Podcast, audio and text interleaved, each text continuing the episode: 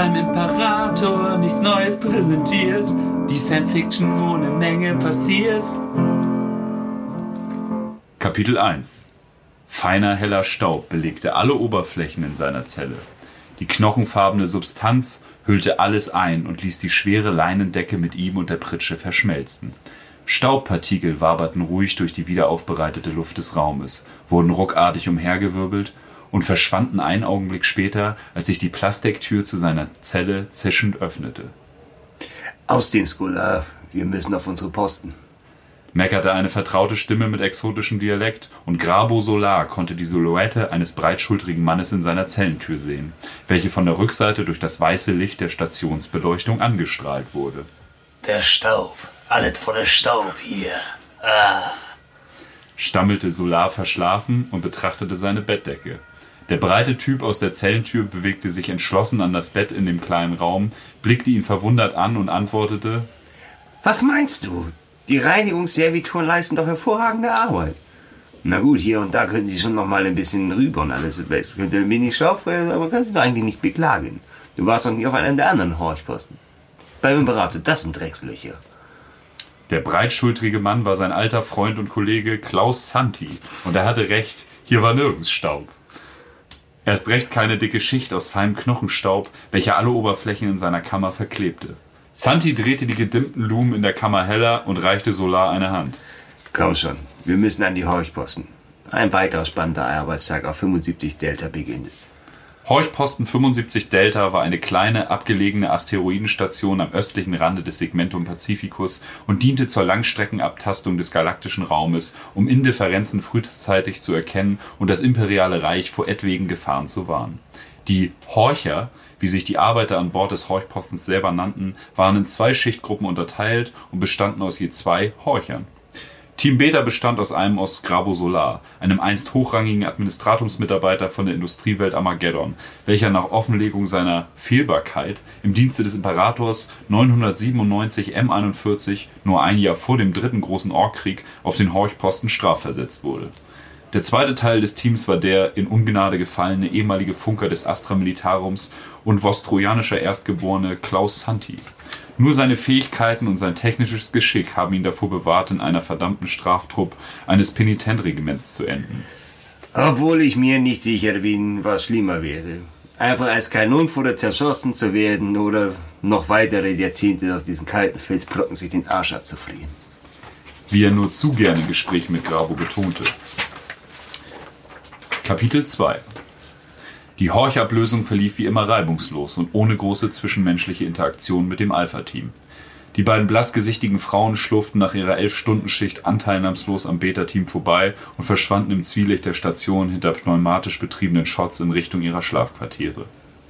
Wird die beiden Matronen wohl verbrochen haben, sagte Grabo und nickte in Richtung des sich zischend schließenden Shots und grinste seinen Kollegen schief an. Die eine heißt Gelsenkirchen, Mann. Das klingt doch schon, als wären sie aber im Sinne von einer Nova-Bombe gezeugt worden. Eigentlich schon Strafe genug, hier auf C75 Delta zu landen, aber das hat nun wirklich keiner verdient. Antwortete Santi lachend und schwang sich in seine Observationskanzel. Hunderte blinkende, in Plastik eingefasste Knöpfe sornten flackernde Wittschirme, welche in die gewaltigen Kogitatoren eingelassen waren und erhellten den finsteren Raum des Hauptdecks von 75 Delta in einem grünlichen Zwielicht. Grabo und Santa saßen nur wenige Meter voneinander entfernt in eingeschalteten Bedienbarken an ihren Arbeitsplätzen und wurden von lobotomisierten Servitoren mit den Stationen verbunden. Eine weitere Schicht am einsamsten Ort des Segmentums beginnt, murmelte Grabo und dachte an den Knochenstaub aus seinem Albtraum. Kapitel 3 Sechs Stunden ohne Anomalie. Sechs Stunden nur statisches Rauschen und hin und wieder das rasselnde Fauchen der Wasserpumpe, welche das trübe aufbereitete Wasser durch korrodierte Leitungen in Grabus Zinkbecher spülte. Im Herzen des Systems herrschte ein gewaltiger Krieg, aber selbst davon bekamen sie nur bruchstückhafte Informationen über verschlüsselte Militärkanäle mit. Horchposten wie 75 Delta interessieren nicht einmal den Erzfeind, behauptete Santi. Die letzte eingespülte Information war Wochen her und gab in kryptischem Niedergotisch wieder, dass Kadia unter heftigen Angriffen litt. Aber Kadia wird wie immer standhalten, betonte Grabo ehrfürchtig, als ihre kleine Unterhaltung plötzlich unterbrochen wurde. Es bahnte sich als kaum hörbare Indifferenz an und schwoll von einem zarten Flüstern zu einem ohrenbetäubenden Kreischen an. Die Grafiken auf den Kogitatoren schlugen wie wahnsinnig aus, und immer mehr Warnruhen tauchten das Deck schon bald in ein finsteres Blutrot. Es waren Echos aus dem Immaterium, und ihre übernatürlichen Energien fluteten alle Kanäle. Krampfende Servitoren flogen die Augen aus den Schädeln und rissen sich schwere Panzerkabel aus den Gehörgängen, welche eigentlich die Kogitatoreinheiten speisten. Grabo schleuderte seine Kopfhörer auf den Boden, schielte sich aus seiner Barke und hechtete zum gewaltigen Okular in der Mitte der Kammer. Er blickte durch das massive Panzerglas hinaus in die Leere und fixierte einen immer größer werdenden Punkt in der Mitte. Was beim Imperator ist das? fragte Santi und deutete auf einen sich windenden Malstrom aus unnatürlichen Farben, welcher stetig expandierte und sich in rasender Geschwindigkeit auf 75 Delta zubewegte.